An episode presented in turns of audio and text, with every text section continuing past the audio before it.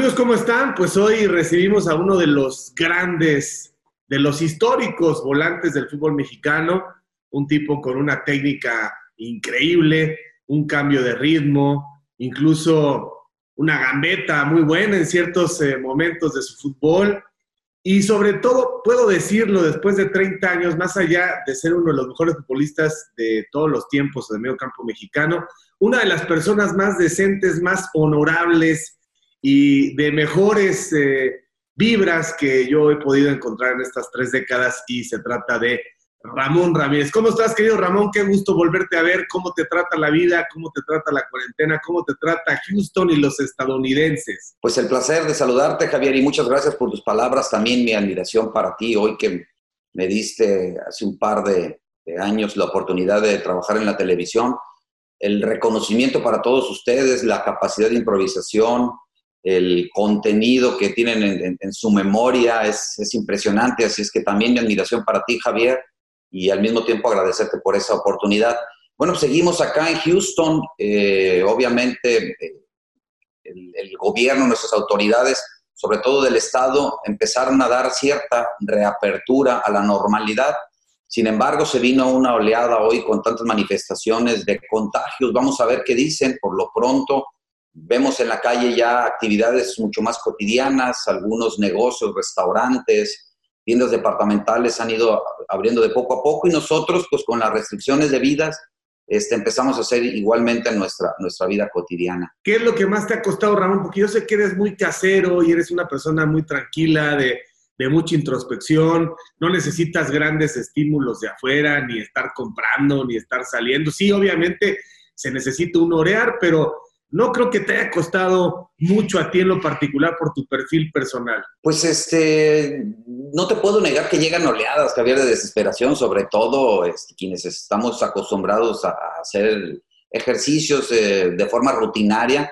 Pues no es lo mismo hacerlo en tu casa que hacerlo fuera.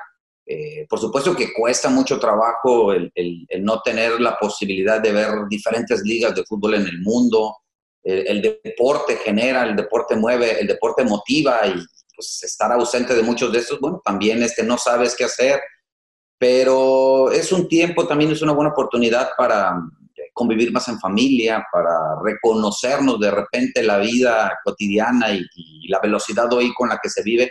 Tienes a veces muy poco espacio para tener contactos, contacto con tus, con tus familiares cercanos. Bueno, pues es un momento para eso. Y el golf, Javier, tú sabes que a mí me gusta mucho el golf, entonces debo decirlo, el golf ha sido muy limitado en los últimos cuatro o cinco meses, he jugado muy poco, pues son de las cosas que, que ya había tenido yo como rutina, las había tomado como parte de la vida cotidiana y de repente se me cortaron, pero entiendo que es más importante, eh, en este caso, la, la, la vida humana, el, la unión en estos momentos que cualquier actividad individual. Oye, y uno luego, luego piensa en los suyos, estás con tu mujer, pero ¿Qué hicieron con tu hijo y con tu hija? Pues mi hija eh, vino y pasó un tiempo acá con nosotros, se tuvo que regresar, te lo platicaba, ella da tutorías en, la universidad, ya se recibió ella de su carrera, va a estudiar una especialidad en, Derecho, en Leyes. Mi hijo acaba de salir de, la high school, de lo que es la preparatoria, va a ser un año en, un colegio comunitario para tomar algunas materias básicas aprovechando esa situación y después este, eh, irá también a, la universidad, posiblemente a la misma donde estudió mi hija. Y bueno, pues este, esperamos a fin de mes que mi hija Natalia regrese con nosotros y estar nuevamente todos en familia. Oye, ¿y cuántos años tienen ellos y cuántos años tienes ya de casado? Mi hija tiene 23 años, mi hijo tiene 18 y el 5 de agosto cumplimos 25 eh, años de casados, mi esposa y yo. ¡Wow! El 5 de agosto que entra. Yo creo que ya se va a poder hacer una muy buena celebración, mi tío Ramón. ¿Cómo se llega a 25 años de matrimonio? Cuéntanos. Tratando de, tenernos paciencia con altas y bajas, con, personalidades y, formas de ser muy independientes. Creo que hemos tratado de, de respetarnos en ese sentido. Yo le agradezco sobre todo más a mi esposa eh, la dificultad de, estar casado con una figura pública. Me imagino que tú lo debes de resentir de la misma manera porque no sienten ellas muchas, en muchas ocasiones que nos comparten, que no, tenemos el, que no tienen el tiempo suficiente para estar con nosotros, los hijos de repente también. Entonces, eh, creo que es más difícil en este caso para las señoras eh, poderse adaptar a nuestra vida que nosotros, ¿no? Nosotros generalmente Eh, llevamos esta actividad, digo, en, el caso del futbolista, pues desde los 15, 14 años ya de forma rutinaria, que se nos hace una costumbre y, modificamos poco, ¿no? Y, nuestras esposas, pues sí en muchas de las ocasiones tienen que aceptar eh, esas, esas instancias de soledad cuando uno viaja, cuando uno juega, empiezan a, aceptar, valga la redundancia también, cuando los fines de semana pues eh, son más de actividades deportivas que de, que de reunión social, evitan las bodas, las quinceñeras, las reuniones, muchas de esas circunstancias obligadas precisamente por nuestro trabajo. Entonces, pues este, creo que el, el, premio se lo lleva más mi esposa, ¿no? Oye, Ramón, ¿y cuántos años tenían cuando se casaron? 25 y 21, 25 y 21. Eh, nos casamos después de la, de la Copa América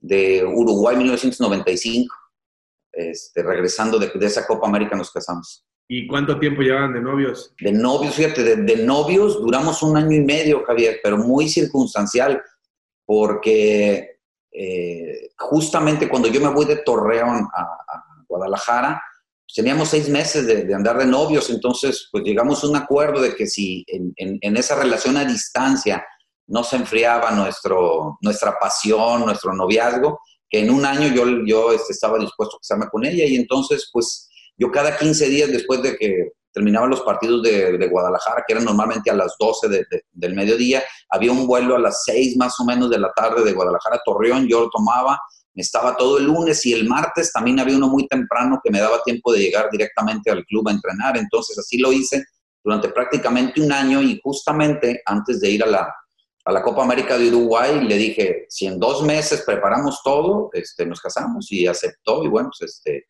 fue, fue una boda express, pero, pero convencidos definitivamente. Y si no hubiera estado ella en Torreón, no regresabas de Guadalajara a Torreón. Difícilmente, sí, difícilmente. Difícilmente habría regresado con esa misma frecuencia, ¿no? Oye, pero entonces realmente se aventaron el tiro porque no había mucha convivencia. O sea, sí te, quedaste eléctrico, quedaste deslumbrado. ¿Quién te la presentó? ¿Dónde la conociste? Literalmente sí, literalmente sí, a veces lo platicamos y decíamos, pues realmente nuestro noviazgo como tal duró seis meses. Lo, otro pues fue simplemente acercarnos un poco más para, llegar a tomar esa decisión. Fíjate que mi esposa estaba estudiando administración en la Ibero, en Torreón, y a través de unos familiares tenían un negocio de lavado de autos. Entonces, yo un día camino al entrenamiento, lo, era un, un establecimiento nuevo y yo llegué a, lavar mi coche, pero lo dejé y les comenté que si podía regresar por él una vez terminado el entrenamiento. Y me dijeron que sí, me dije, seguramente alguna persona aquí va a estar todavía y te va a entregar las llaves. Entonces, pues un compañero me dio una ventana al entrenamiento y de regreso cuando vengo a, este, a tomar el coche, las llaves se quedaron precisamente en el, despacho de, contabilidad de administración, entonces sale mi esposa Leti a entregarme ella las llaves personalmente, pues prácticamente como el último carro antes de cerrar el, el, negocio, el establecimiento, y cuando la vi pues me deslumbró, entonces dije, wow, voy a regresar con más frecuencia hasta que por angas o mangas conseguí su teléfono y empezamos a, establecer una, una, comunicación. Ella me preguntaba de dónde era, qué me dedicaba, y yo a tono de mentirilla le dije, pues yo vengo a estudiar aquí. Yo soy de Tepic, pero vengo a estudiar la, la, universidad, ya le dije en cuál y todo. Al final, pues, eh, en una de las ocasiones que empezamos a salir, una persona me pidió el autógrafo, entonces dije, a ver, a ver, pues eres estudiante, ¿por qué te están pidiendo el autógrafo? Ya se dio cuenta de que yo era futbolista. Mi esposa en ese momento desconocía mucho del fútbol y de los futbolistas. Pero entonces, obviamente, ella no tenía la pasión por el fútbol, ¿no? No, no, no, no desconocía mucho, incluso en, su, en su seno familiar eran más de fútbol americano, de básquetbol, de golf, por, por, mi suegro, por su papá. Y pues habitualmente se, se fue adaptando al fútbol, ¿no? y estaba disponible porque también podía ser que llevara una relación larga o tú mismo, ¿no? Sí, sí, sí, pues creo que sí. Este, en, términos generales, los dos estábamos libres en ese sentido. Me imagino ella con pretendientes, yo a lo mejor también este, eh, podía tener alguna pequeña posibilidad, pero definitivamente aventé todas mis canicas por ella. En cuanto la vi, traté, traté de limpiar el camino por todos lados y traté de convencerme también de que ella no tenía ningún compromiso en ese momento y sí, empecé a, este, a, tomarlo con mucha seriedad. Fíjate qué inteligente ella, porque después de 25 años, y en el caso de los futbolistas, de cualquier personaje público, ¿no? Lo que mencionabas, tienen que compartir el tiempo, pero casi todo se trata de ustedes. Y seguramente termina un partido de fútbol y llegas a la casa y quieres volver a ver esos goles o ese resumen y entonces a lo mejor ya dice, oye, ya, ya se acabó la parte de tu chamba afuera, ahora podemos hacer muchas otras cosas, ¿no? Como que ubícate, también esa parte, ¿no? Sí, fíjate que a mí no me pasaba tanto eso, Javier. No soy una persona que regresaba de forma inmediata o durante la semana a, revisar el partido. Sabía que el cuerpo técnico lo iba a hacer. En mi caso, creo que me costaba mucho trabajo digerir derrotas. Entonces, a veces cuando yo perdía, eh, me daba hasta pena salir a la calle. Entonces, pues sí, mi esposa me reclamaba me decía, pero ¿qué tiene? O sea, ¿qué tiene que ver lo que pasó en el juego y la derrota con que salgamos como familia. Entonces, me costó mucho trabajo poderme adaptar a esas circunstancias porque, sobre todo en Guadalajara, este, pues salir a algún lugar público después de perder un partido, pues era, éramos víctimas de reclamos, ¿no? Entonces, yo no quería, yo, yo lo aceptaba, yo lo entendía, dije, pues en el estadio y en el partido uno se acostumbra, pero yo no quería eh, que mi familia muchas veces escuchara esto para no sentirse agredido o lastimado, pero mi esposa decía, no, pues a mí no me importa si ganaste o perdiste, pues también tienes tu familia y tenemos que salir de, después de un partido y sobre todo el día libre, ¿no? Aunque los días libres que eran lunes, pues mi esposa me decía, ¿y qué hacemos los lunes, no? Pues, Oye, ¿y hace cuánto te retiraste? Me retiré en el, 2010, en el 2007. Ok. Entonces, desde el 2007 para acá, que son 13 años, prácticamente eh, los anteriores, o sea, otro tanto, si ya vas a cumplir 25, otros 12, fueron eh, de matrimonio donde ibas y venías, donde no estás cada 15 días.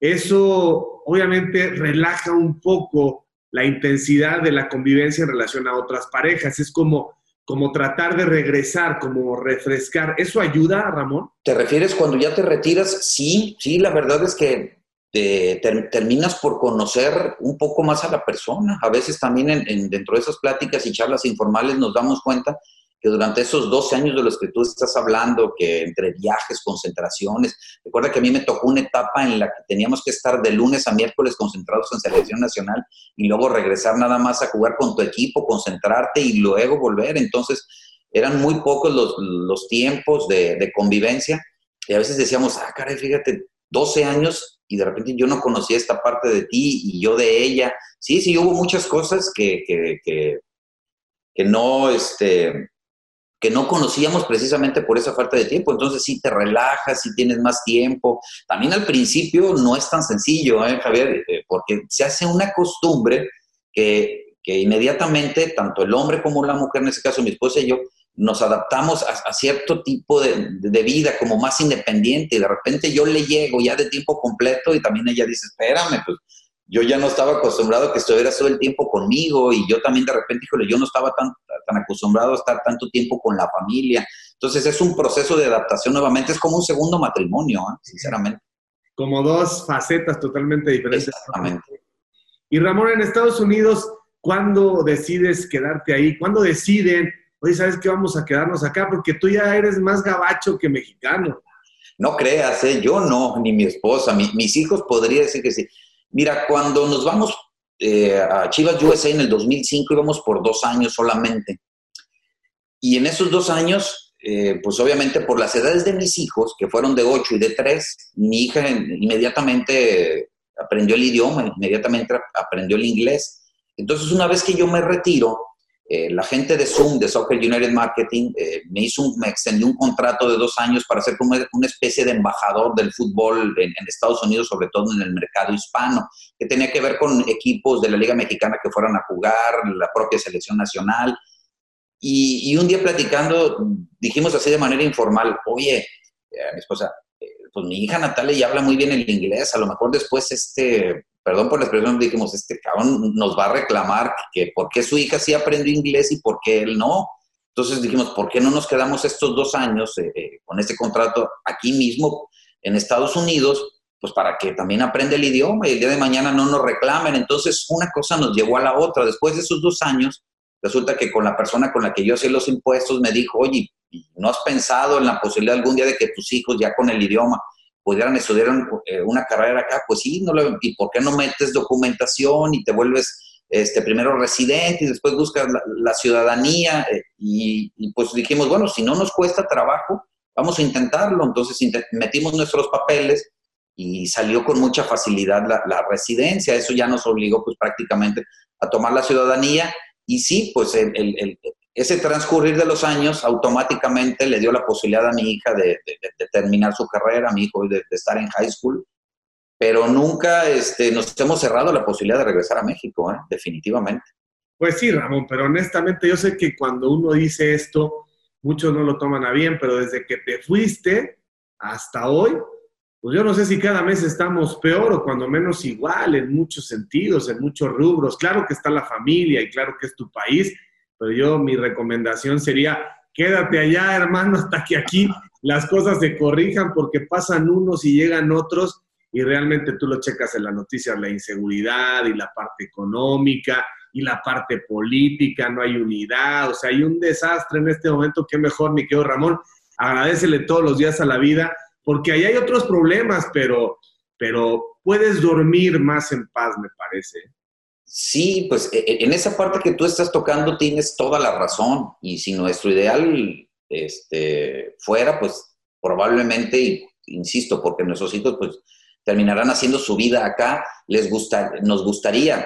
Pero siendo sincero, Javier, eh, este es un país también muy estresante y la gente que no tiene un trabajo fijo no es tan sencillo llevar una vida en Estados Unidos. Entonces, a veces hemos puesto en una balanza y te soy sincero, o sea, mis oportunidades de trabajo en México comparado con Estados Unidos son diametralmente opuestas. Aquí para mí es mucho más complicado tener esa posición eh, que tengo en México. Entonces, ir a tocar una puerta en México me da la impresión de que me abre más posibilidades. Venir a tocar una puerta en Estados Unidos es muy complicado, ¿eh? sobre todo en, el área de, trabajo, en mi área de trabajo. Mm.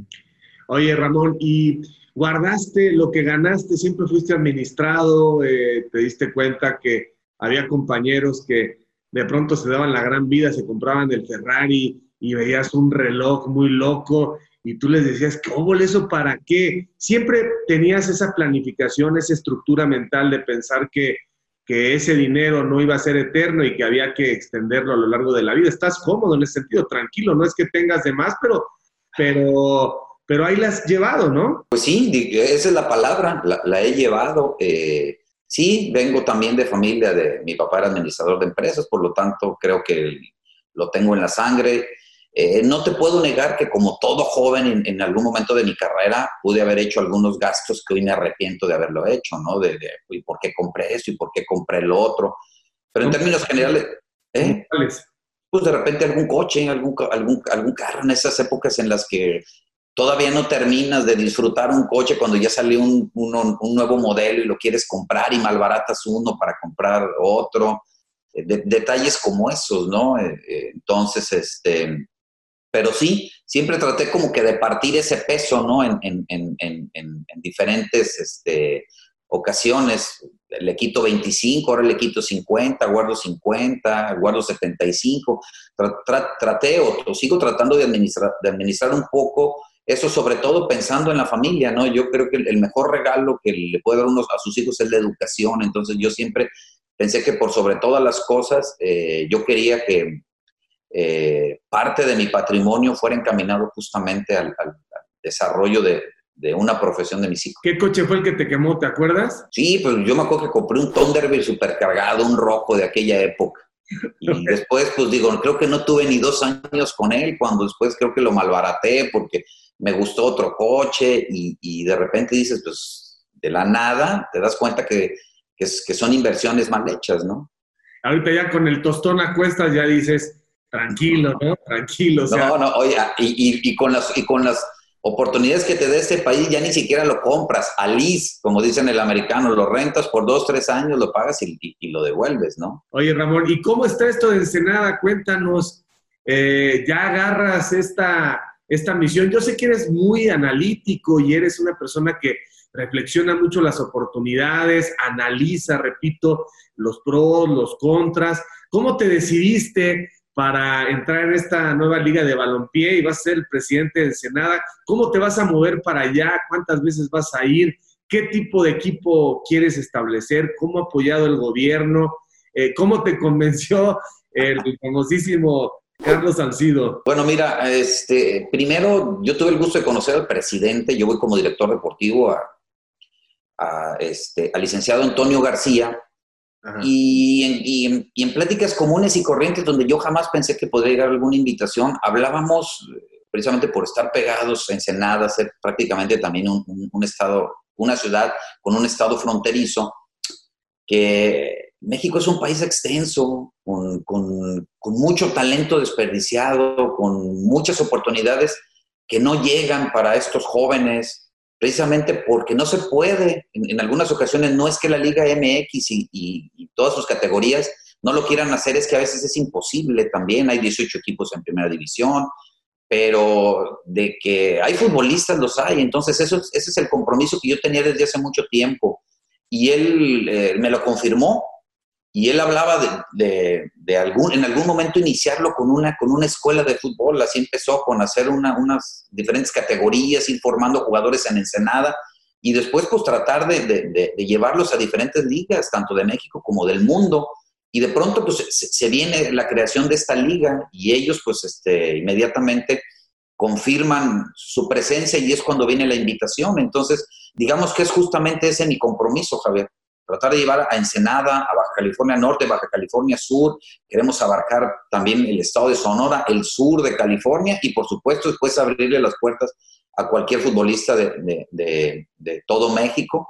Y queremos pues dar una ventana de oportunidades para todos estos jóvenes que tal vez hace seis meses, un año, ni soñaban en, en, en que pudiera venir una franquicia así y que pudieran jugar para mostrarse el día de mañana, pues este, cumplir sus sueños sus metas. Entonces, ese es principalmente el objetivo. Ya después entiendo que es una liga en desarrollo, que es una liga que, va a empezar a caminar despacio, que imposible que se pueda comparar con la Liga MX, incluso que todavía no está afiliada a la FIFA, que podemos encontrar este, muchas dificultades en este comienzo, pero pues este, nosotros como Atlético Ensenada, yo estoy hablando específicamente de Atlético Ensenada, no de la liga, queremos precisamente crear esas categorías desde desde sub 10, sub 12, sub 13, 15 hasta, hasta 19, 20, un centro de formación ahí en Ensenada que permita a toda esa región que está tan alejada del centro de México poder este, entrenar a un estilo profesional y bueno, cada uno ya empezará a mostrar sus alcances. ¿Y esa inversión privada y pública también está metido el gobierno en, el apoyo al club?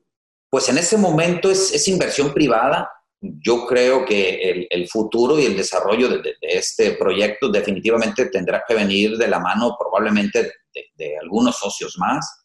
La intervención del gobierno me imagino que será a través de, espacios públicos que nos preste algunas, algunos campos, que nos dé apoyo de repente si es necesario para hacer algún, alguna gira, algún viaje, me refiero a estas categorías, pero mm, por lo que he platicado con, con nuestro presidente, no necesariamente. ¿eh? ¿Y el estadio qué capacidad tiene Ramón? Y tú vas a decir jugadores y todo esto. El estadio eh, ahorita se está trabajando para, para, que la capacidad en un inicio sea de 10 de mil aficionados. Como te decía, como este proyecto del licenciado Antonio ya venía desde hace mucho tiempo, ya tenía él su cuerpo técnico. Yo simplemente me estoy adaptando. Hemos tenido algunas conversaciones y creo que este, hablamos el mismo idioma. Entonces, él ya tiene un entrenador, es un ecuatoriano, se llama Carlos Torres, jugó en Toluca, 70s, 80 si no me equivoco, de asistentes. Con él vienen el Huesos Montoya, Cruz Azulino, por supuesto, cómo no recordarlo, y José Luis Sixtos. Entonces, ellos son parte del cuerpo técnico y así, y así vamos a ir sumando este, a diferentes eh, integrantes que, que, ocupen esos puestos estratégicos en cada una de las áreas, insisto. Ya también tenemos a Benjamín Lara, que, es mi socio en algunas cosas como, como director de Fuerzas Básicas. Eh, entonces, ahí vamos nutriendo este proyecto, pero definitivamente eh, los resultados se tendrán que ver a mediano y a largo plazo. Oye, Ramón Sandas, ya has andado Tepic, eh, Torreón, Guadalajara, Monterrey. Monterrey, ¿dónde más? Bueno, pues eh, ahora el destino me lleva a Ensenada, no sé, yo es, perdón, Eres Houston, Los Ángeles. Los Ángeles, claro, claro, has estado, has estado en muchos lugares. Pero vámonos un poco atrás en el tiempo. ¿Cómo empieza esta historia del niño Ramón, futbolista? Eh, ¿Qué tipo de infancia tuviste? ¿Cuántos, ¿Cuántos hermanos son? ¿Qué hacía tu papá? ¿Cómo fue tu vida esos primeros años en Tepic? Y seguramente desde los cuatro años ya jugabas, bueno, cuatro, de cuatro a seis años, porque luego yo veo, entre los cuatro y los seis años los pones a jugar y ahí van todos como moscas a la, a la fruta, como abejas a la miel, pero ya empieza a ver a los seis años uno que otro que empieza a agarrar la pelota, que empieza a hacer cosas diferentes, que empieza a tener mejor noción del espacio, y ves alguno de esos de esas pildorillas que empieza a conducir la pelota mejor y que, que empieza a generar cosas distintas. ¿Eras de esos? Pues no de inicio, Javier, no de inicio. Bien lo dices, mi papá trabajaba en una empresa de tabacos, eh, Tabamex, que era tabacos de México, y, y ahí hicieron un torneo que, que, se jugaba en el verano y se llamaba el agua patos. Yo digo porque en Tepic en el verano un día llueve y el otro también, entonces jugabas prácticamente entre, entre lagunas. Y a la edad de cinco años se armó un equipito de ahí de los hijos de los papás de los trabajadores. Y yo te puedo decir que esa primera experiencia no me gustó. Incluso yo ya no quería, porque en un partido yo distraído, volteando a ver a mi mamá que me estaba viendo, pues tiran un tiro de skin y me pega la pelota en la cabeza. Y, lo único que me recuerdo es que mi mamá me estaba consolando ahí con un plato de frutas después de que este, no supe ni qué pasó. Y creo que tardaron un par de años en que realmente yo regresara y fue nuevamente el, eh, un amigo que su papá tenía un equipo justamente en ese mismo torneo, pero ya en otra categoría. Y él fue el que me invita y yo le dije, híjole, pues es que ya tengo como dos años que ni juego y la verdad es que no, sé ni siquiera si, todavía sé jugar. Pues éramos compañeros de la escuela y, y, un día en pantalones, con tenis, o sea, con tenis no de jugar fútbol, eh, me metí a una canchita que ellos tenían, donde entrenaban, y pues empecé a agarrar la pelota y creo que ahí sí, no sé, si de forma natural, eh, genética o, de nacimiento, pues empecé a hacer cosas que le llamaron la atención. Entonces me dijo, es que yo ese niño lo quiero en mi equipo.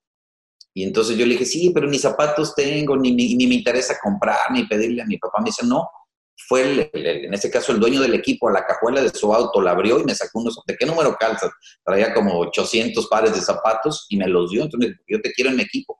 A partir de ahí, y sobre todo en, en, en, el reflejo de este chavo que me invitó en paz descanse, Javier, él fallece a los 13 años en un accidente automovilístico, creo que para mí fue eh, mi ejemplo a seguir durante, durante esos años importantes de niño, porque yo lo veía entrenar, yo lo veía jugar, el, estilo de juego y yo lo quería imitar. Bueno, hasta el pelo quería traer igual que él, era así medio rubio, melenita. Y yo dije, yo hasta el pelo me quiero dejar como él, de tan bueno que era. Yo estoy seguro que si Dios le hubiera permitido seguir viviendo, habría sido un futbolista profesional sin ningún problema. Entonces, yo creo que todo eso de la disciplina y, algunas condiciones que yo aprendí, se las aprendí el de chavo. Entonces, a, través del jugué con su papá, luego nos, metí, nos metimos a una escuela de fútbol del, del gobierno muy competitiva, muy disciplinado. De ahí salió Marco Antonio Díaz Ábalos, Marcelino Bernal, los hermanos Cabuto, Misael Espinosa, eh, Miguel Cepeda, mi hermano Nico. De ahí de esa escuela salieron porque era muy, muy competitiva. Bueno, pues ahí fue el camino. Y para mí el parteaguas de, de, de empezar a, a sentir el gusanito ya de probar en el profesionalismo fue justamente después de, un torneo nacional Benito Juárez, donde iban los 31 estados más el Distrito Federal, el Politécnico y los Pumas. Eh, eh, obviamente ya son 32 estados. Eh, y, se formó una selección amateur. Y, curiosamente, pues la gran mayoría de, jugadores llegamos al profesionalismo de esa selección. Entonces ahí yo ya sentía que mm, iba a buscar una oportunidad. Ok, vamos a dejar esa historia ahí, pero vamos a regresar la cinta. Eh, ¿Cuántos son en casa, Nicolás y tú? No, somos, somos siete de familia. Somos, somos cuatro hombres y tres mujeres. Eh, eh, en, qué lugar estabas tú de esos? Yo soy el quinto. Yo soy el quinto de la familia. Ok. ¿Y cómo recuerdas tu infancia? ¿Era una infancia sin carencias, pero sin lujos? ¿Estuviste en escuelas primarias públicas o privadas?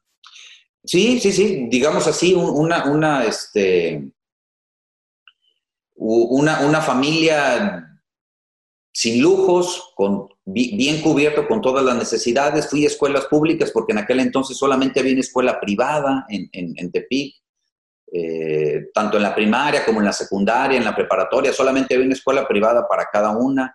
No, no recuerdo si en la preparatoria había este, escuela privada. Eh, como cualquier niño, me, obligaban a, tener muy buenas calificaciones en la escuela, a, hacer algún deporte. Creo que me formé en, un, en, una, en una cuadra, en una colonia, con muy buenos amigos, con gente sana, todos profesionistas, todos muy buenos estudiantes, todos este, con muy buena relación, porque la gran mayoría, pues insisto, eran trabajadores de la misma empresa donde, donde estaba mi papá. Eh, y así, yo puedo decir que muy feliz, con mucha libertad. Lo que más les agradezco a mis padres es justamente que me dieron ese, ese derecho de elegir. Nunca me obligaron a que me gustara algo en particular, nunca me dijeron tienes que ser así, tienes que ser así. Eh, solito me, dieron la libertad para ir creciendo y desarrollando mi talento en cuanto sabían que, porque en mi familia pues, no, había, no había futboleros por, por, por herencia, a mi papá le gustaba el béisbol, sin embargo yo sí tenía un hermano mayor que era muy bueno también para jugar, yo creo que la, la disciplina o la indisciplina este, no le permitió alcanzar otros niveles. Y, sí, yo, yo estoy muy, muy contento con mi infancia, la verdad, este, fue muy, muy divertida en todos los aspectos. O sea, eres un niño promedio, ni muy tranquilo, ni muy relajiento, con la supervisión de la mamá. Qué rifados tus papás, siete hijos, eh, la verdad es que, ¿cuántos dormían en un cuarto? ¿Con quién dormías en un cuarto?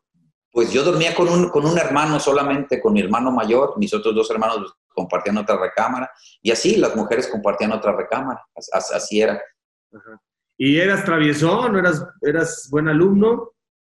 Sí, era buen alumno, pero era traviesón también. Tenía, tenía mis espacios para todo. Es decir, con mis compañeros de escuela, normalmente era estudioso. Con mis compañeros de cuadra, digo, de la palomilla, era travieso, éramos traviesos, pues éramos de toda la confianza. Y en el fútbol siempre muy disciplinado, eso sí. Oye, y típica familia mexicana de aquella época, somos contemporáneos donde, bueno, yo soy el, segundo de tres, o sea, no nada que ver con los siete, pero donde el peso, la responsabilidad de la educación eh, la tenía más la mamá, ¿no? El padre tenía que salir a trabajar y, llegaba y sí participaba, pero supongo que tu mamá es más responsable de, de estos siete hijos en términos de eh, disciplina en términos de rigor, de seguimiento para las tareas, de no se pase de listo, de no sea grosero, toda esa parte que al final es la que curte en la vida, se la agradece a tu jefa.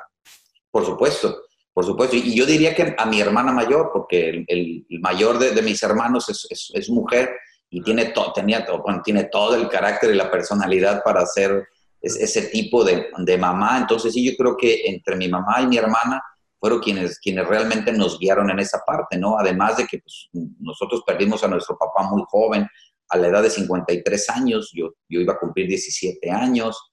Entonces, sí, digamos que el peso de la responsabilidad cayó, cayó, cayó sobre mi hermana y mi mamá. Incluso nosotros como familia, creo que a veces también cuando platicamos somos, somos como dos familias, porque mis, mis padres en los primeros cuatro, los hermanos tienen diferencia de dos años.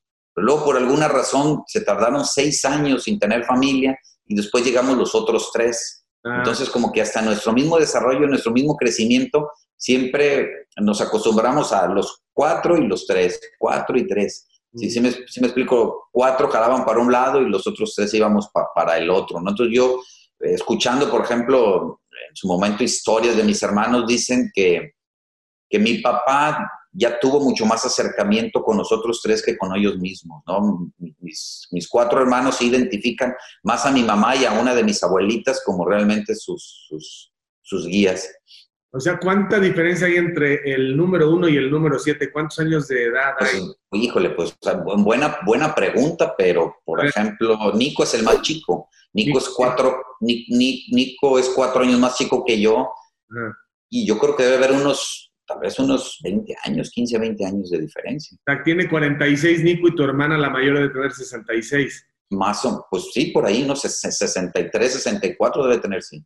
Oye, y con siete hermanos, Ramón, se, se aprende a compartir, a dividir, cero sobreprotección, cero niños mimados, o sea, pues sale pareja la comida y a sentarse todos grandotes y chiquitos. Eso también te da capacidad para adaptarte, para no quejarte, para, para lograr los objetivos, ¿no? ¿no? No tener una atención ilimitada hace personas más autosuficientes. Pues yo, yo te diría que sí, si les preguntas a mis hermanos mayores, te van a decir que, que también hubo un cambio, es como dicen, los, los, grandes pagamos los platos rotos, ellos argumentan que cuando eh, ellos, eh, eh, digo, cuando ellos eran los únicos cuatro y, no se conformaban nueva, esta nueva familia, pues decían que ellos sí, esto es lo que hay de comer y no les queda opción. Y decía, pero cuando ustedes llegaron, entonces era, a ustedes está esto de comer y se lo comen, y ustedes tres, ¿qué quieren? ¿Qué necesitan? ¿Qué les gusta? ¿Qué no les gusta? ¿No? Que suele suceder a veces de manera inconsciente en los papás. Pero definitivamente, definitivamente, eh, eh, la, la decisión de qué se tenía que comer, pues muchas veces estaba en el papá y la mamá, y los hijos, pues o, comíamos lo que había o después teníamos que andar guzgueando en, la alacena o en, el en el refrigerador cualquier cosa, ¿no? Y ahora, ¿qué tal? ¿Los ves a los tuyos o a los míos y van al refri y, ay, esto no me gusta, y esto. Y tú dices, hijos de su maíz. Bueno, eh, Ramón, ¿de qué falleció tu papá tan joven? Sí, mi papá falleció de cáncer en los riñones. Sí, sí, sí. Sí, de 53 años, sí. Y fue muy rápido, no tuvo tiempo de, de atenderse, de detectarlo eh, prematuramente para que pudiera resolverse eso? Pues yo estaba muy chico, pero eh, yo quiero creer que a veces, eh, y nos pasa mucho por herencia o, muchas veces a, los propios mexicanos, de que solamente acudimos con el doctor cuando ya nos duele algo. Somos muy pocos para este, evitar y remediar antes las situaciones cuando se pueden agravar. Entonces, yo tengo entendido a través de mis hermanos es que mi papá ya sentía algunas molestias, algunos dolores y, siempre digo, no pasa nada, no pasa nada, hasta que, pues un día muy difícil que mi papá dijera, no me quiero levantar a trabajar. Y, así lo hizo, entonces pues ya descubrimos que era porque mi papá este, tenía ya algunos problemas, se le hicieron algunos estudios y definitivamente pues el, el, resultado fue que en ese momento mi papá difícilmente alcanzaría los tres meses de vida. Entonces, pues intentamos después llevarlo con doctores a, a Guadalajara, a Querétaro, tratar de, de, hacerle diferentes tratamientos para ver si resultaban y bueno, fueron seis meses únicamente los que mi papá pudo este, sobrevivir a, a, esa enfermedad. Y coincidió justo con eh, tu punto de quiebre para entrar al fútbol, ¿no? Más bien, bueno, tú fuiste de los adelantadísimos, de los que todo fue cumpliéndolo bien chico, ¿no? Cuando muere tu papá ya estás captado por, por Santos, todavía no. No, todavía no. De hecho, mi papá no me ve como, como, como jugador profesional. Mi papá fallece un 31 de marzo de, 1987 y yo debuto en 1988 en, en, en, el Deportivo Tepic, en Coras. Entonces, no, realmente mi papá nunca me vio jugar como profesional.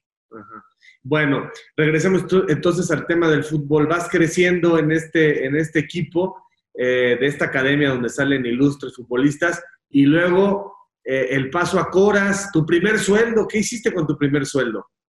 Pues mira, eh, eh, no, pues de hecho en esa primera temporada yo acordé que todo el sueldo que yo ganaba, ganaba creo que 750 pesos, creo que fue mi primer sueldo, yo todo se lo daba a mi mamá, todo el, sueldo íntegro se lo daba a mi mamá y como acuerda que había primas por partido ganado, partido empatado de visitante o partidos dobles y si, si era algún rival este, interesante, entonces yo le decía a mi mamá, yo le doy el sueldo a usted y yo me quedo con las primas. Lo que, son, lo que sean las primas, eso es para mí, para mis gastos. Pues yo seguía viviendo en casa de, mis padres, entonces, y todo el sueldo yo se lo, yo se lo, daba a mi mamá. ¿Juegas ahí y luego cómo se da el siguiente paso? Yo juego dos años hasta el 1990 cuando terminamos nuestra participación, este, eliminados por León, que después fue el que ascendió a la primera, a la primera división, se me acerca gente de, Monterrey y se me acerca gente de Santos, y a través de que yo estuve en selección juvenil, había una posibilidad con Cruz Azul, que había gente de, por ejemplo, que Jesús del Muro me había recomendado mucho con gente de Cruz Azul para que me dieran esa oportunidad de probarme, y me decían que me iban a hablar durante ese lapso. otra historia de derrota moral para los Cruz Azulinos. A mí me contó lo mismo Alex Aguinaga. ¿Tú crees? Primero, primero venía para Cruz Azul que para el Necaxa. Pero bueno, continúa, Ramón. Sí, entonces, pues la gente de Cruz Azul realmente nunca se comunicó. La gente de Monterrey sí se comunicaron. Primero, primero me contactó Magdaleno Cano y después el, su presidente, don Fernando Arredondo. en aquel entonces, que me dijo que acaban de contratar a don Pedro García y que quería un equipo competitivo, que quería un equipo para ser campeón, entonces que iba a haber muy poca oportunidad para los jóvenes, entonces que me agradecía, pero que en ese momento no había espacio para mí. Y la gente de Santos que se me había acercado, pues yo, yo ya incrédulo les dije, ah, me dijeron los de Cruz Azul, así me dijeron los de Monterrey, y me dijeron, si quieres vamos por ti. Y entonces yo dije, ah, ¿de verdad? Sí, si quieres vamos por ti. Entonces un compañero que estaba conmigo en Coras en ese tiempo, Raúl Torales, él jugó en Santos y se puso en contacto con ellos, porque él también me había recomendado. Y entonces me dijo, no, yo te llevo. Y pues con él me fui a Torreón. Y lo primero que hago en cuanto llego a Torreón, le digo, ¿y cómo me vieron? ¿Cómo se dieron cuenta de que ¿Por qué me están dando la oportunidad? Me dicen, no, es que no tuvimos un partido. Tenemos todo un año siguiéndote. Entonces, creemos en tu capacidad, creemos en tu fútbol, nada más que así como buenos norteños, me dijo el ingeniero Salvador Necoche en aquel entonces, me dijo, hay tantos buen, y buenos jugadores que, que, han pasado por aquí, por cualquier equipo, que son estrellas en segunda, tercera división, y nomás les ponen un estadio lleno y se les caen los pantalones. Entonces dice, vamos a iniciar con un torneo de copa, yo te voy a dar la oportunidad. Si en ese torneo de copa tú me demuestras la capacidad, te quedas. Si no, te regresas a tu pueblo. Así me dijo. Entonces, así es como yo llego a Santos. Miento, ¿eh? No fue Aguinaga, sino el ruso Brailovsky el que iba a ir antes, wow, mira. antes a Cruz Azul. Oye, y bueno, y entonces en Santos empiezas a demostrar tu talento. Y, justo cuando vas subiendo, cuando ya todos los medios hablamos de Ramón Ramírez, que te rompen, mi hermano. ¿Cómo fue esa parte eh, mental? Eh, ahí seguramente es un parteaguas en tu vida, ¿no? De decir, sigo o me regreso, ¿no? ¿Qué pasó por tu cabeza en ese instante cuando sabes que, hay que empezar prácticamente otra vez?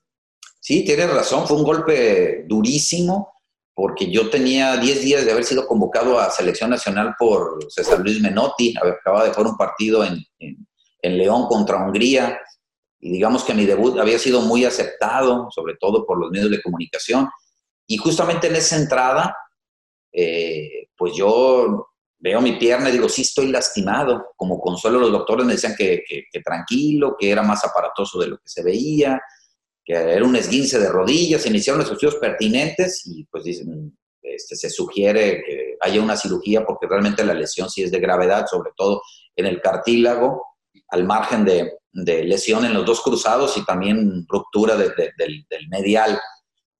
Y no, y, no, te, no te miento, no, te podría mentir. Mucha gente dice, no, es que yo positivo todos los días y voy a regresar. No, no, no, es difícil. Hay, eres, es muy inestable todo ese proceso. Hay días en los que te levantas eh, pensando que sí vas a poder, hay días en los que te levantas con dolores y dices, voy a renunciar, no voy a quedar bien. Luego después, por más que quieras hacer oídos sordos, el eco de mucha gente y de medios de comunicación también, pues de repente pueden llegar a influir ya no va a regresar y si regresa ya no va a regresar igual, no tiene el carácter y la personalidad. Te estoy diciendo de comentarios que, que yo escuchaba, que yo sentía ¿no? En, en, a mis espaldas, en mis hombros. Y bueno, yo simplemente eh, creo que un voto de confianza fue el que me dio el, doctor. Una vez que me operó, me retó este, un, un cirujano canadiense, precisamente aquí en Houston, que me dijo, mira, la medicina ya hizo todo lo correcto. Por parte de la medicina ya estás al 100%. Lo demás depende de ti, depende de tu voluntad. Ah, caray. Cuando yo esperaba que me dijera a lo mejor en tono pesimista, pues va a estar complicado, la lesión es difícil, hace el intento, me dijo, todo quedó perfecto. Tu rodilla está casi intacta, entonces ya dependerá de ti.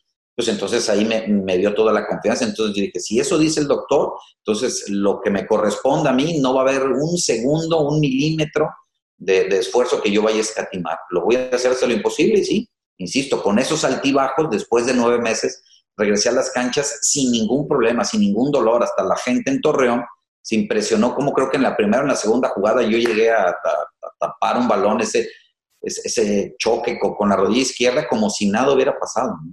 Oye, Ramón, pero cuando pisas por primera vez, por segunda vez, la primera vez que tienes que correr, la primera vez que tienes que hacer un sprint, hay que hacer un trabajo psicológico de seguridad porque uno está, obviamente, el cerebro le está mandando el mensaje al resto del organismo de alerta, ya te pasó una vez y esta parte del cuerpo es muy sensible. Claro, después te acostumbras cuando ya dices, estoy sano y estoy de regreso, pero en ese proceso sí puede ser que, como dices, se deje de meter la pierna, eh, sigas dudando y por lo tanto tu fútbol no aparezca. Ahí estamos hablando de mentalidad, no de estas babosadas que luego se dicen que la mentalidad es, sí, yo quiero y yo creo y repítelo porque repitiéndolo, no, hay que realmente hacer un proceso interno de reflexión y volviste y volviste para jugar al mejor nivel posible.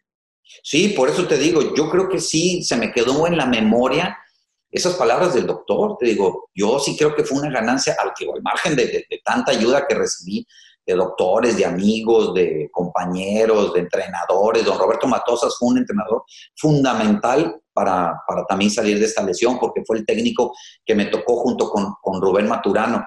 Pero es que insisto, Javier, es que a mí el doctor me dijo, fíjate bien lo que tu rodilla izquierda quedó tan bien que ante una entrada eh, es más probable que te lastime la derecha que la izquierda. O sea, no sé si, no sé si, si, el, primer, eh, ¿cómo te diré?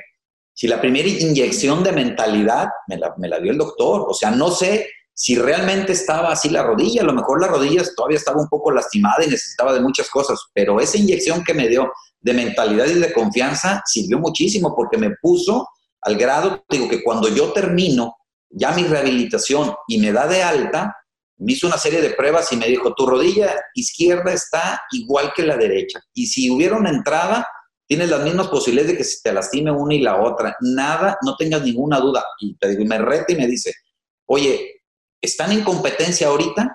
Y sí estábamos en competencia. Y, me y le dije, sí, sí estamos en competencia.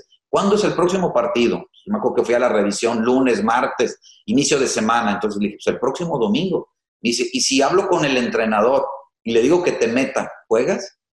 O sea, a ese, a ese grado de confianza el, doctor estaba seguro que yo ya podía jugar. Y le dije, sí, sí, sí. obviamente no le, iba, no le iba a hablar, pero entonces yo recuerdo que llego a Torreón y le dije, esto fue lo que me dijo el doctor. Bueno, pues en la siguiente semana te empezamos a probar y te metemos al interescuadras. Ese famoso interescuadras. Yo empecé a hacer fútbol y me dijeron, te vamos a meter 10 minutos a ver cómo te sientes. Jugué medio tiempo sin ningún problema. Entonces, este, yo ya tenía esa, esa confianza depositada en el doctor y sobre todo en el trabajo durante prácticamente seis meses, en la mañana, en la tarde, en la noche. Llegué a tener sesiones de, tres veces por día, de lunes a sábado y solamente descansando el domingo. Entonces, por te digo, viene también rodeada de un equipo de, colaboradores hacia mi persona que me ayudaron en todos los sentidos. ¿eh? El próximo año van a ser 30 años, Ramón, de esa, de esa fractura espectacular. Eras tan querido, porque además Menotti no se equivoca en la selección de talento. Entonces, todo el mundo veíamos cómo jugaba Ramón Ramírez. Fue tan impactante que no solamente todo el mundo estuvo pendiente de tu rehabilitación, sino que todo México se aprendió el nombre pobre de Carlos Alberto Carrillo como el hombre que te había fracturado. Y se disculpó 30 veces, ¿verdad? Aunque en su momento Ramón en la imagen, pues sí se ve, o sea, yo no veo tanta inocencia, ¿no? Pues mira, yo lo que recuerdo también de ese partido es que por su posición chocábamos mucho, es decir, eh, parecía que era el indicado a, marcarme. Y como ese primer tiempo realmente lo jugamos muy bien, me acuerdo un 15 de diciembre con una llovizna ligera, frío en Torreón, qué bueno que no jugué con zapatos intercambiables porque yo quería jugar con esos y creo que después eso me ayuda a que mi pie izquierdo todavía resbale un poquito más y no sufra al 100% el contacto, porque si no, entonces no solamente habría sido la rodilla, sino tibia y peroné, seguramente, ¿no? Entonces yo veía al chavo eh, presionado por el resto de sus compañeros, entonces yo creo que le ganó más la emoción y esa presión de que no puedes con él, tienes miedo, este, estás asustado, por no decir otras palabras, esas eran las expresiones de la mayoría de los compañeros, porque pues, de qué jugadores estaba rodeado ese América, ¿no? Entonces, yo creo que le, entró la imprudencia porque a todos en algún momento nos ha pasado esa calentura de querer llegarle fuerte a un rival, un contrario, eh, como para decirle estate quieto, como para intimidarlo, pero así con, con tanta especificación de irlo a tronar, a lastimar y a fracturar, creo que ya después influye en otras circunstancias. En mi caso es que yo recibo la pelota como, como, como de espaldas. En cuanto giro, ya él viene con los pies por delante, entonces ya no me da tiempo a mí de, de, visualizar ese movimiento, por lo tanto es imposible quitarme, ¿no? Entonces, sí, sí se disculpó incluso personalmente en un partido que jugamos ya con Mejía Barón en el Estadio Azteca, un duelo amistoso contra el Atlante.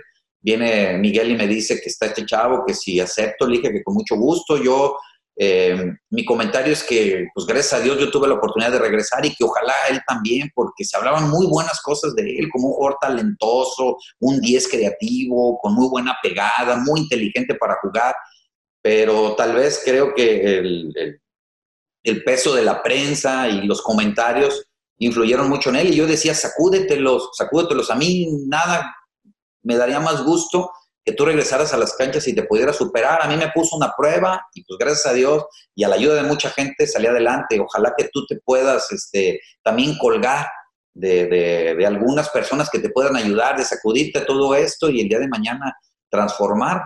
Entonces, este, pues todo, todo quedó en paz, Javier.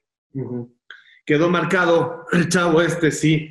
Eh, sí, yo creo que también no se trató de, de, un accidente, pero cuando digo, digo que se trató de un accidente, pero cuando digo que faltó, que no fue tan, tan inocente, justamente veo que hay, digamos, eh, estos comentarios muy del fútbol de, de, de ablándalo, de hazte sentir, ¿no? Eh, de, de ponle una para que afloje y simplemente a veces se pasa la mano más, más el azar y las circunstancias, porque como dices, cuando lo quieres hacer, o sea, si alguien de pronto tiene esa perversidad, incluso no lo logra. Entonces, Correcto. se tienen que conjugar varias cosas. Ramón, y en ese sentido, trasladando, perdón, un poco lo responsable que puede sentirse este chavo, pasa el tiempo y viene este capítulo tuyo en Guadalajara manejando eh, con, con, unas copas, en donde entonces se invierte el fenómeno. Yo, yo veía la nota, te escuché a ti esa versión, y creo que la, la, gente, el medio fue demasiado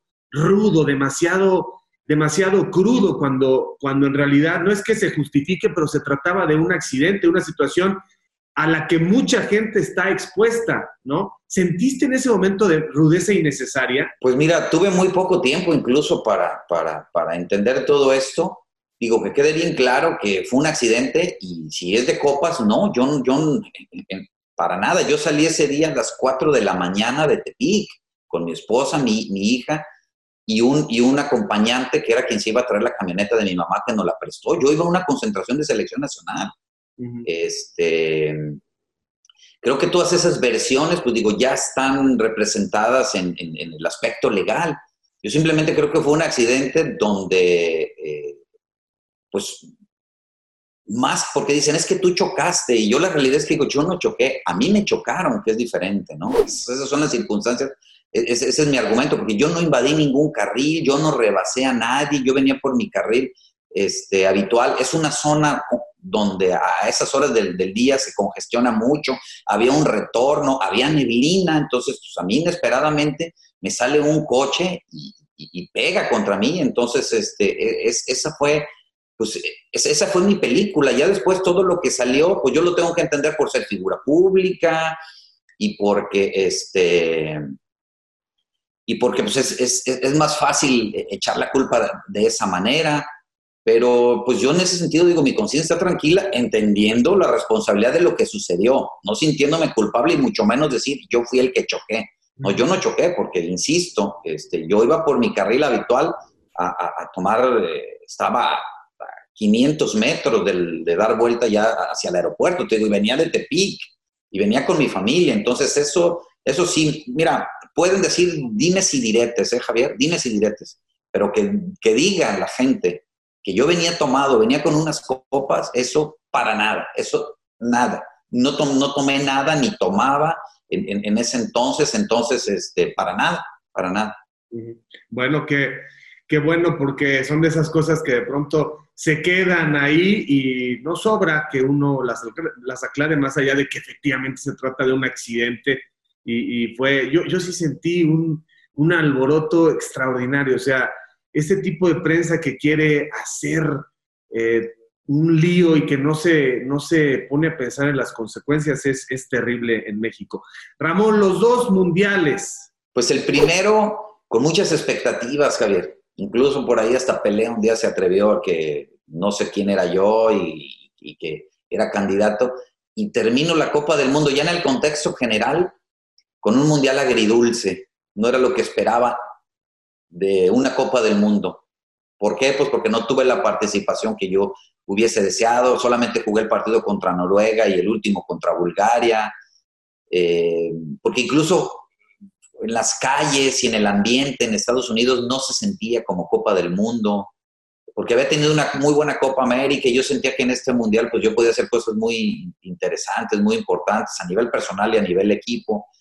Y, no resultaron, entonces como que me quedé insatisfecho con ese Mundial y tuve la oportunidad. Ramón, ¿por qué crees que, o sea, yo, yo, mucha gente en México se lo cuestionó? O sea, ¿qué hizo, qué hizo en Miguel de pronto eh, optar por, por eh, otras opciones, porque, a ver, lo primero que, normalmente decides es juega el más talentoso y que el talentoso se adapte obviamente al propósito del conjunto, pero no sacrificas calidad en aras de fortalecer, entiendo yo, pues, la colectividad o una idea táctica.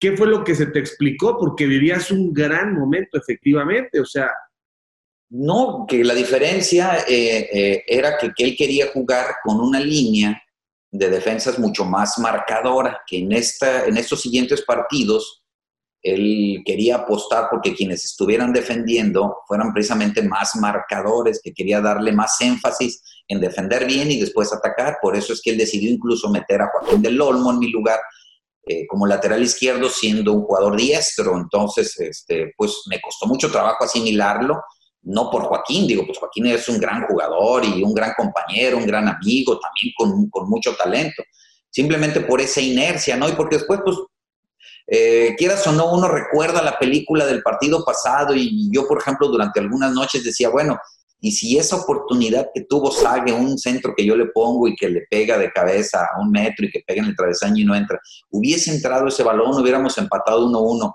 habría salido yo del cuadro titular. Digo, durante algunas noches eso me pasaba por la mente, pero ya después, pues te adaptas y dices, ¿sabes que aquí hay 22 jugadores?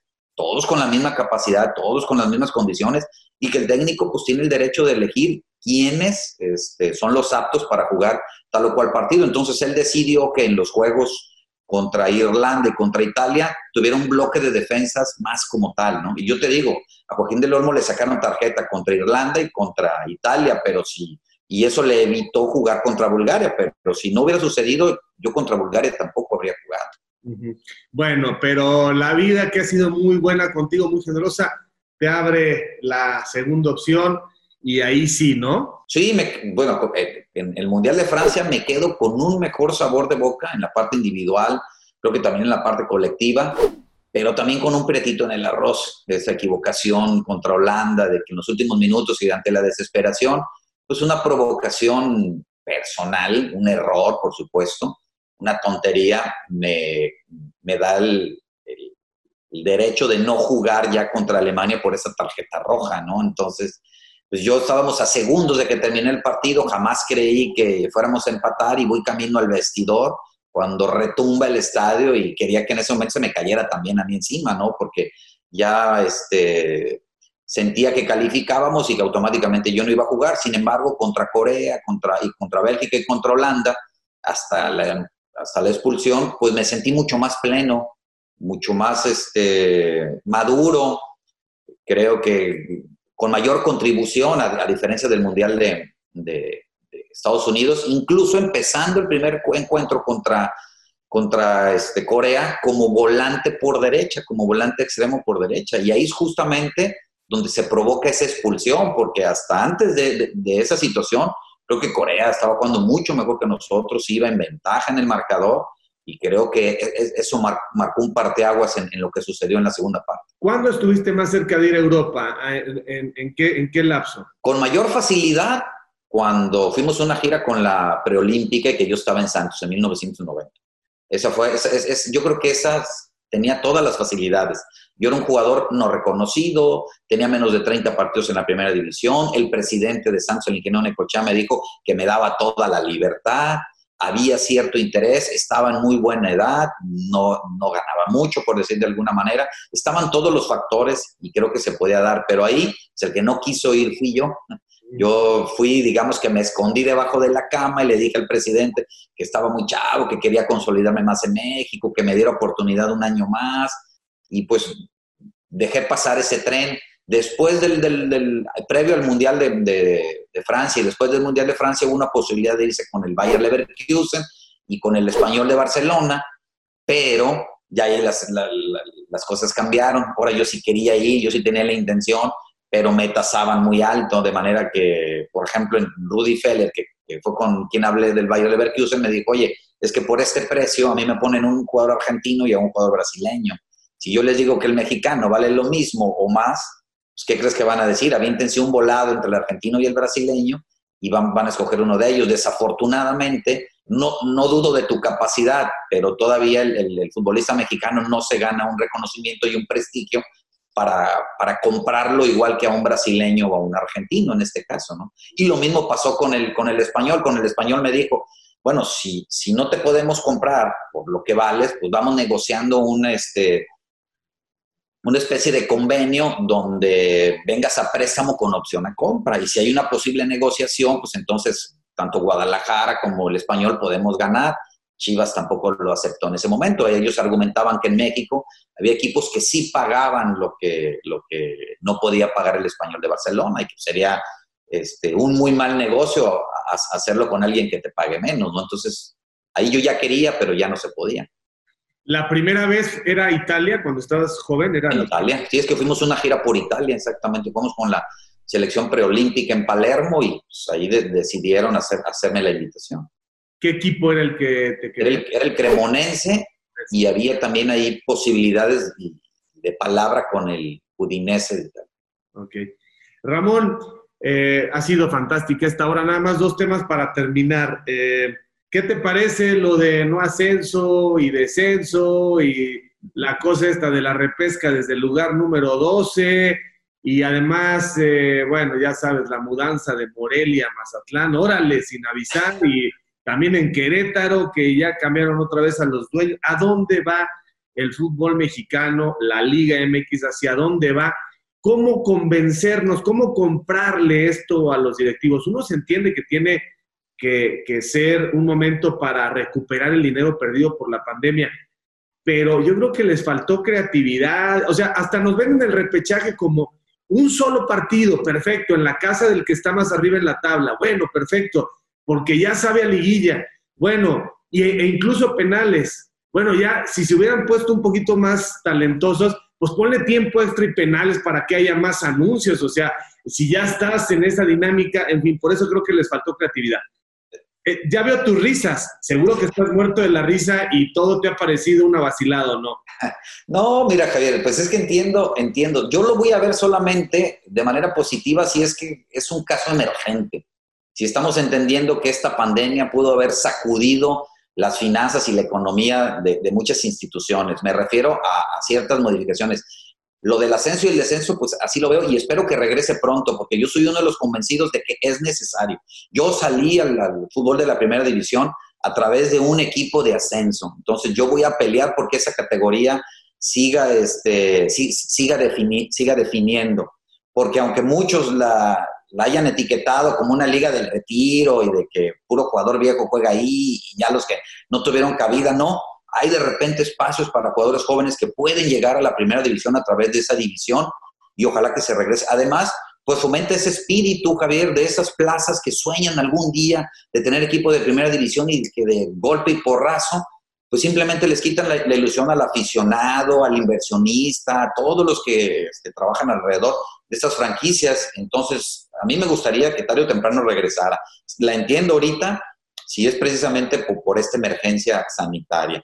En cuanto a, la Liga MX y toda esa estructura de, los primeros cuatro califican y van automático y lo que sigue, pues también lo veo así. Espero que sea nada más por un torneo, como digo, porque lo estamos viendo en, otras ligas, cómo se ha modificado incluso la cuestión de los cambios, pues para recuperar un poquito también la forma física, la forma futbolística y seguramente también con el paso del tiempo estarán este, con propuestas para para mejorar también sus finanzas y algunas estrategias que tengan que ver con el, con el desarrollo de sus ligas, pero que sea nada más por un torneo y después, pues, este, como tú dices, tener mejores ideas para que el fútbol mexicano siga creciendo. Lo de Mazatlán, como plaza, yo te lo digo, como plaza, no me disgusta. A mí me disgusta en la forma en cómo se muda. A mí me da, me da gusto y me da este orgullo que otras este, regiones de nuestro país se atrevan a invertirle, se atrevan a tener equipos de primera división, pero no quitando a una plaza que es de mucha tradición. A mí me hubiese gustado que hubiera llegado por méritos propios,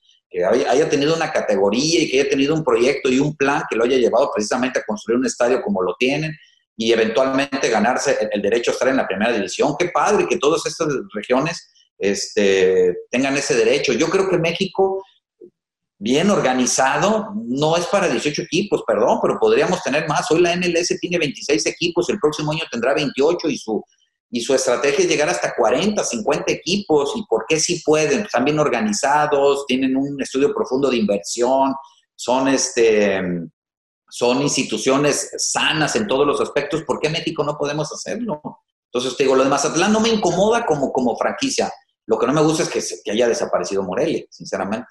¿Y qué les dices? Porque luego nos quieren vender, o sea, envuelven el producto en una caja muy bonita, plateada, le ponen un moño rojo y nos dicen, mira, es que nos queremos parecer a grandes ligas, a NFL, a NBA y a la MLS, cuando de entrada, Ramón, y esto con todo respeto dicho, nada más culturalmente, la jornada 1 de la NFL o un día de temporada regular en la NBA o un partido de grandes ligas son a muerte, cada uno de esos partidos son a muerte. Y en México ya vemos que la jornada 1, la 3, la 5, la 6, pues se la pasan haciéndose güeyes para calificar. Pues es que digo, no lo sé, pero, pero no, es imposible porque el, modelo, incluso empezando por el modelo de negocios, es muy distinto cómo se maneja el deporte en los Estados Unidos, en México. Recordemos aquí la NFL, la Major League Baseball, la NBA, pues es, un ente que rige a, los demás equipos. Entonces la estructura, por eso te digo, son equipos sanos, con, finanzas de números negros, porque saben repartir muy bien. Entonces te digo, para que la Liga MX entonces tendría que hacer algo muy distinto al equipo que está más débil, ayudarlo a reforzarlo. Eso no va, no va a suceder. Que la liga tenga el control de patrocinios este, en general, que las reparticiones sean equitativas y que después ya cada club este, se, pueda asociar eh, patrocinios eh, de forma independiente, que haya topes salariales, que haya muchas de, esas cosas, pues no las tiene la Liga MX. Entonces, pues por eso vemos de repente diferencias en, algunos equipos que tienen un poder adquisitivo mucho mayor al otro, por lo tanto llevan ventaja. Entonces, eso es muy difícil de, comparar. ¿eh? El, modelo de, empresa que tienen los deportes en Estados Unidos son muy distintos a los, a los de México.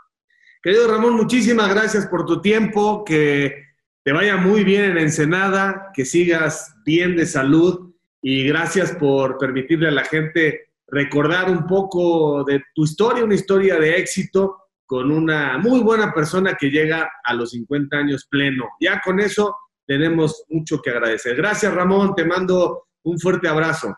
Un abrazo también para ti, Javier, y mis deseos multiplicados, por supuesto. Siempre será un placer platicar contigo. Ya te reitero, como siempre, mi admiración y mi cariño, y pues vamos a, seguir en contacto. Gracias, Ramón. En el camino andamos, en el camino verde de las canchas. Así es, un abrazote. Así que camaradas, por favor, no dejen de seguirme a través de todas mis redes, de suscribirse a mi canal, dale a la campanita, dale like, no te olvides de dejarme tus comentarios, yo mismo estaré respondiendo. Cambio y fuera, camaradas.